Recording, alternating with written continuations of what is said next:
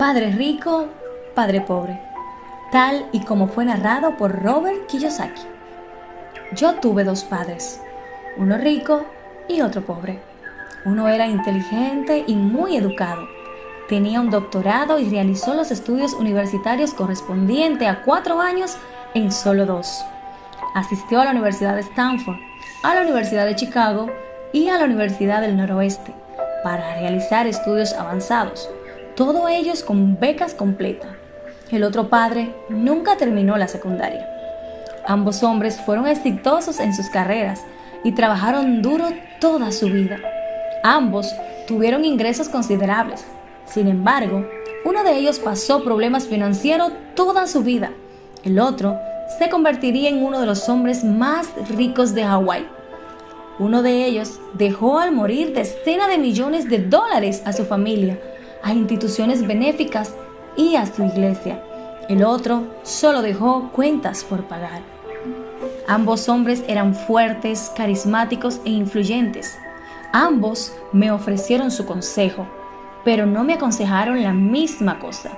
Ambos hombres creían poderosamente en la educación, pero no me recomendaron el mismo tipo de estudio. Si yo hubiera tenido un solo padre, hubiera tenido que aceptar o rechazar su consejo. El hecho de haber tenido dos padres que me aconsejaban me dio la oportunidad de escoger entre puntos de vista contrapuestos, uno correspondiente a un hombre rico y uno a un hombre pobre. En vez de simplemente aceptar o rechazar uno u otro punto, me encontré pensando más, comparando y escogiendo por mi propia cuenta. El problema fue que el hombre rico no era rico todavía y el hombre pobre todavía no era pobre. Ambos estaban apenas comenzando sus carreras y ambos pasaban trabajo con el dinero y sus familias. Sin embargo, tenían puntos de vista muy diferentes sobre el tema del dinero. Por ejemplo, uno de mis padres me diría, el amor al dinero es la raíz de todos los males. El otro, la falta de dinero es la raíz de todos los males. En mi juventud, el hecho de tener la influencia de dos padres fuertes me resultó difícil. Yo quería ser un buen hijo y escuchar, pero mis dos padres no me decían las mismas cosas. El contraste en sus puntos de vista, especialmente en lo que se refería al dinero, era tan brusco que crecí curioso e intrigado. Comencé a pensar por largos periodos de tiempo sobre lo que cada uno de ellos decía. Pasé gran parte de mi tiempo reflexionando, formulándome preguntas como ¿por qué dice eso? Y luego formulando la misma pregunta respecto a la afirmación de mi otro padre. Hubiera sido mucho más sencillo decir simplemente, sí, él está en lo cierto, estoy de acuerdo con eso, o simplemente rechazar el punto de vista al decir, el viejo no sabe de lo que habla. En vez de ello, el tener dos padres a quienes yo amaba me obligó a pensar y en última instancia elegir una forma de pensar para mí mismo.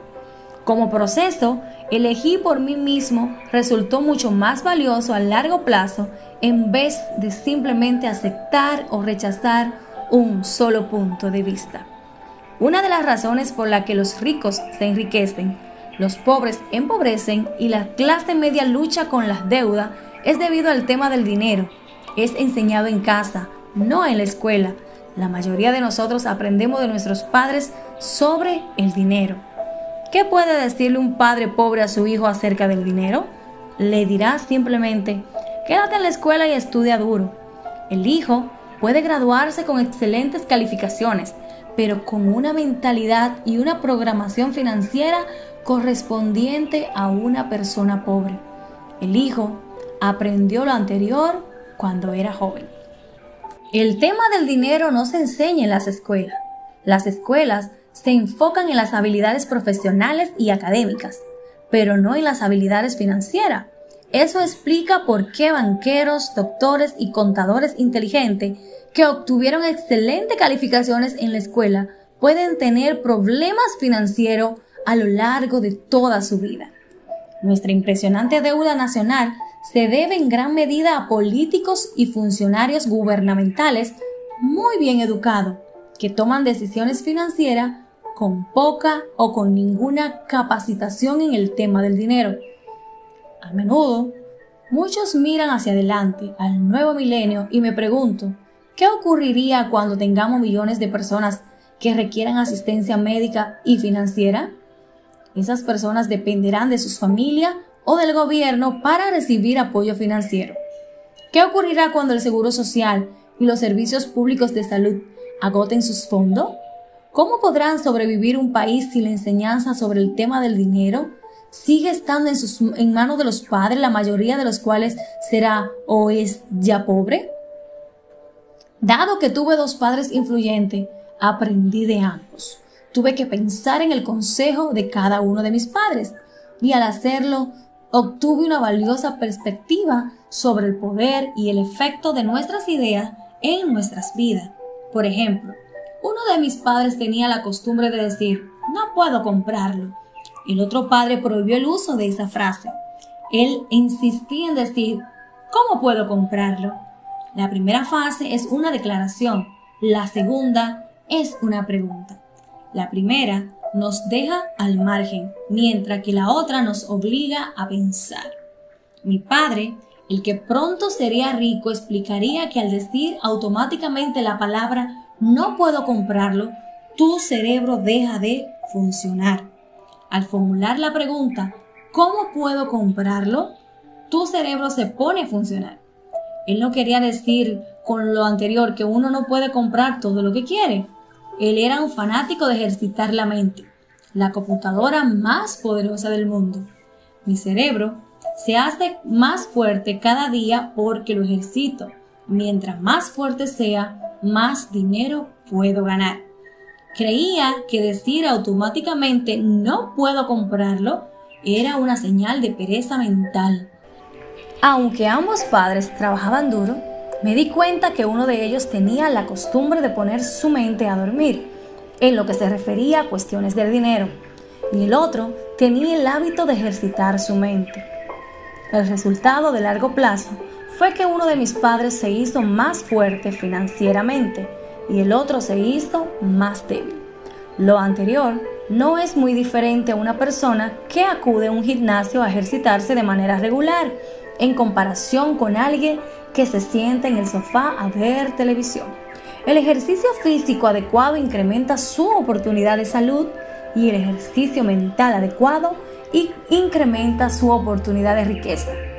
La pereza reduce tanto la salud como la riqueza. Mis dos padres tenían maneras de pensar contrapuestas. Uno de ellos pensaba que el rico debía pagar más impuestos para beneficiar a los menos afortunados. El otro decía, los impuestos castigan a quienes producen y recompensan a quienes no producen. Uno de mis padres me recomendaba, estudia duro para que encuentres una buena compañía para la cual trabajar. El otro me recomendaba, estudia duro para que encuentres una buena compañía que comprar. Uno de ellos decía, la razón por la cual no soy rico es porque tengo a mis hijos. El otro decía, la razón por la que debo ser rico es porque tengo a mis hijos. Uno alentaba la conversación sobre el dinero y el negocio durante la cena. El otro había prohibido hablar del dinero durante la cena. Uno decía, en lo que se refiere al dinero, juega a lo seguro, no tomes riesgo. El otro decía, aprende a manejar el riesgo. Uno creía que nuestra casa es nuestra inversión más grande y nuestro activo más importante. El otro consideraba que mi casa es un pasivo y si tu casa es tu inversión más grande, estás en problema. Ambos padres pagaban sus cuentas a tiempo, sin embargo, uno la pagaba primero mientras el otro lo hacía al último. Uno de mis padres creía que una compañía o el gobierno debía hacerse cargo de uno y de sus necesidades. Siempre le preocupaba los incrementos de salario, los planes de jubilación, los beneficios médicos, los permisos por enfermedad, las vacaciones, etc. Estaba impresionado con dos de sus tíos que se unieron al ejército y obtuvieron un paquete de jubilación y beneficio de por vida luego de 20 años de servicio activo. Amaba la idea de los beneficios médicos y de los privilegios que se le ofrecían.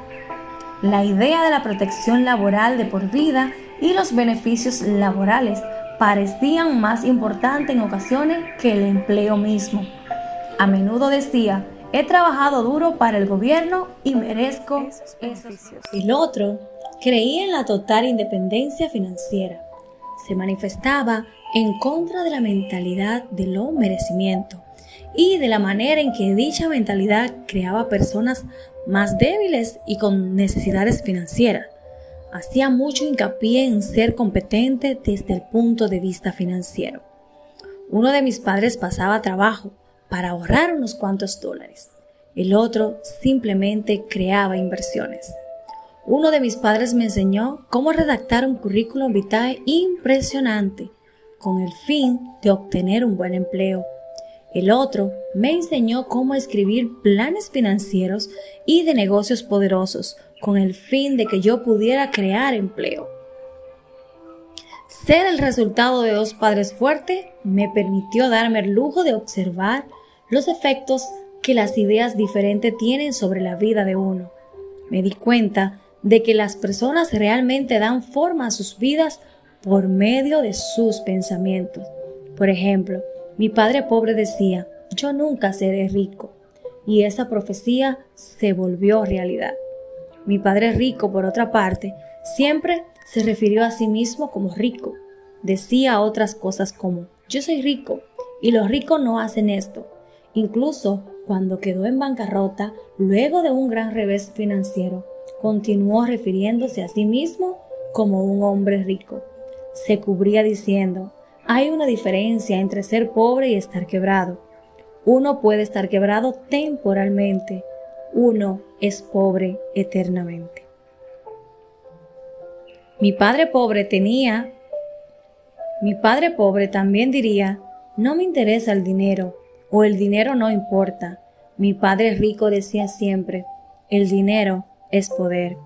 Es posible que el poder de nuestras ideas no puedan ser medidos o apreciados jamás, pero me pareció obvio durante mi juventud que debía estar consciente de mis ideas y de la manera en que me expresaba.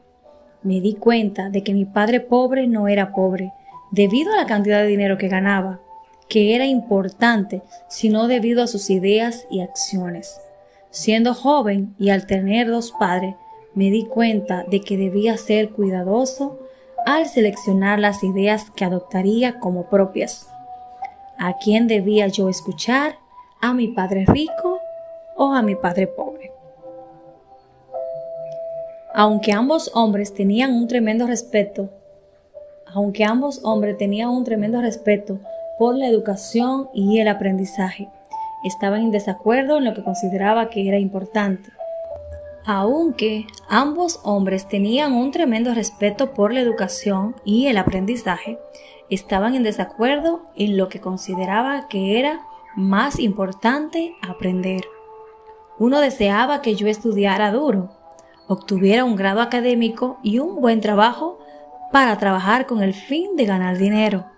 Quería que yo estudiara para convertirme en un profesionista, un abogado o un contador o asistir a la escuela de negocio para convertirme en administrador de empresas.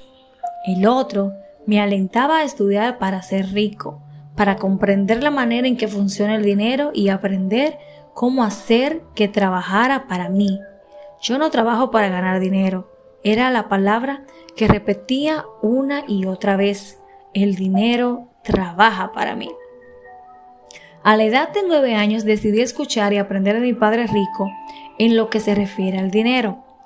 Al hacerlo, elegí no escuchar a mi padre pobre, a pesar de que él era quien tenía todos los títulos universitarios.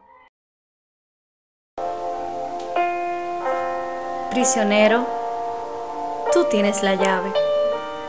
Muchos se preguntan, ¿cuál es mi razón de vivir? ¿Por qué estoy endeudado? ¿Por qué estoy aquí?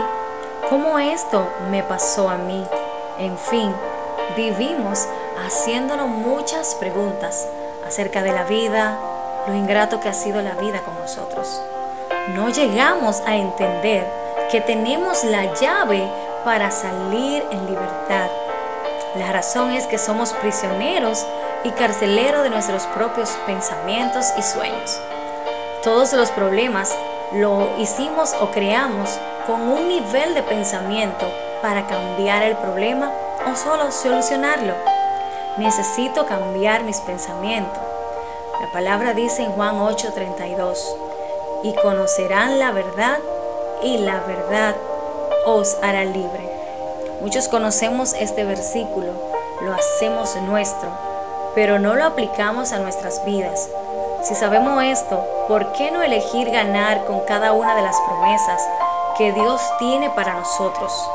Hacerlo realidad, tener éxito en la vida, en las relaciones, en los negocios, en la familia, ¿por qué no en el ministerio? Ahora debes definir qué es el éxito para ti. El éxito no tiene nada que ver con poder, dinero, fama, riqueza. El éxito es el resultado de nuestra obediencia a Dios y a su palabra. Cuando usted conoce la verdad, no debe seguir viviendo en esclavitud. La verdad te ayuda a construir el futuro que estás soñando. Es un asunto de actitud, la actitud de vivir libres, sin temor, y en ella juega un papel muy pero muy importante nuestra creencia, nuestro nivel de creencia. ¿Qué es lo que creo? Lo que yo creo afecta tanto mi conducta, mi forma de ser, mi forma de pensar, de relacionarme con los demás. Pues sí, te afecta. Si piensas negativo, eso vas a recibir. ¿Cuáles son mis creencias? Una creencia puede ser generadora de posibilidades. Yo puedo, o limitantes. No puedo, no, yo no puedo. Lamentablemente las personas suelen encarcelarse, encerrarse en, esta última, en, en decir, y están cegados porque ven y ocultan su potencial y no creen en ellos mismos. Y eso de verdad es totalmente un error. Todo ese potencial que hay dentro de ti, de cada uno de nosotros. Por ejemplo, Creemos en la resurrección de Cristo, pero olvidamos que la vida cristiana se vive en el poder que tiene la resurrección. Me, acuerdo de Hot que decía unas palabras muy sabias. Yo sé que mi redentor vive y que al final triunfará sobre la muerte. Eso está en Hot 19:21. Nuestras creencias las aceptamos como verdaderas, pero las creencias se pueden cambiar. Aunque usted no lo crea, claro que sí. Lo que usted conoce o lo que usted está viviendo lo puede cambiar. Todo tiene cambios, tiene, todo tiene solución en la vida. Según como lo digo, lo que digo. Estaré creando experiencias positivas o negativas. Todo depende de la actitud. Optemos por crear las generadoras de poder. La palabra de Dios dice que es viva y eficaz. Nuestra mente acepta cualquier cosa que nosotros decidamos creer. Solo son pensamientos, ideas y podemos manejarlo a voluntad. Dios te creó a ti con esa capacidad. Acuérdate que tenemos libre albedrío. No eres una marioneta, no eres un robot, no eres un objeto manipulable. Eres tú el que decide si subes o bajas. Si no está en tus manos cambiar una situación, que te produce dolor, siempre podrás escoger la actitud de cómo afrontar ese sufrimiento. Te voy a contar una historia y no sé si la conozca o la hayas escuchado o la hayas visto por ahí, pero quizá la conozca. Es de Viktor Frank, un sobreviviente del holocausto nazi, quien perdió a su esposa y a sus padres en un campo de concentración nazi. Tras su, su liberación en el año 1945, escribió su famoso eh, libro El hombre en busca de sentido, donde describe la vida del prisionero de un campo de concentración desde, desde el punto de vista de un psiquiatra. Al vivir en su propio ser lo que significaba una existencia desnuda, sin nada, el libro nos describe la forma en que pudo sobrevivir a pesar de que había perdido todo, de todo, que, que había visto destruir a su alrededor todo y explica cómo todo lo que valía la pena se le había arrebatado, se le había derrumbado. Algo parecido y similar a Hot, pero en otro tiempo. Este hombre padeció hambre, frío, brutalidades en manos de los guardias nazi. En varias ocasiones estuvo a punto hasta de morir. Así como vio la muerte a su alrededor, sin embargo, el objetivo de Fran es ayudar a las personas a alcanzar un temple esperanzador sobre la capacidad de trascender sus dificultades, sus limitaciones con dignidad, a través del descubrimiento de un sentido para sus vidas. Al descubrir su verdad eh, conveniente y orientadora, el hombre no solo encuentra un sentido a su vida, sino que descubre qué es lo que la vida espera de él. El señor Víctor Frank descubrió su verdad. Él no fue un prisionero ni carcelero de sus pensamientos. Él le dio sentido a su vida cuando cambió su actitud, la actitud de generar, de pensar. Todo está ahí, señores en cómo pensamos, en cómo actuamos. Hoy te hago esta pregunta. ¿Estás dispuesto a cambiar tu actitud y tus pensamientos? ¿Vas a seguir en ese campo de concentración, en esa prisión donde estás por mucho tiempo? Señores, el campo de concentración donde muchos están tratando de sobrevivir es su mente, no es su alrededor. Acuérdense que la lucha no es contra carne, ni sangre, ni potestado, sino contra, señores, cosas espirituales. Entonces, ese campo de, de prisión, ese campo de concentración es tu mente. Tú puedes ser libre en el momento que tú decidas creer. Acuérdate que si decides creer en nuestro Señor Jesucristo como tu Salvador, tu suficiente, ya tú tienes la llave para salir en libertad. Esta fue la reflexión que te quise traer la tarde de hoy para que tú sepas que tú no eres prisionero de nadie. Tu prisión está en tu mente, pero la llave, la decisión de estar en libertad, la tienes tú. De verdad que sí. Espero que te haya gustado esta reflexión. Compártelo con los tuyos, con tus amigos. Dios te bendiga, Dios te guarde. Lili.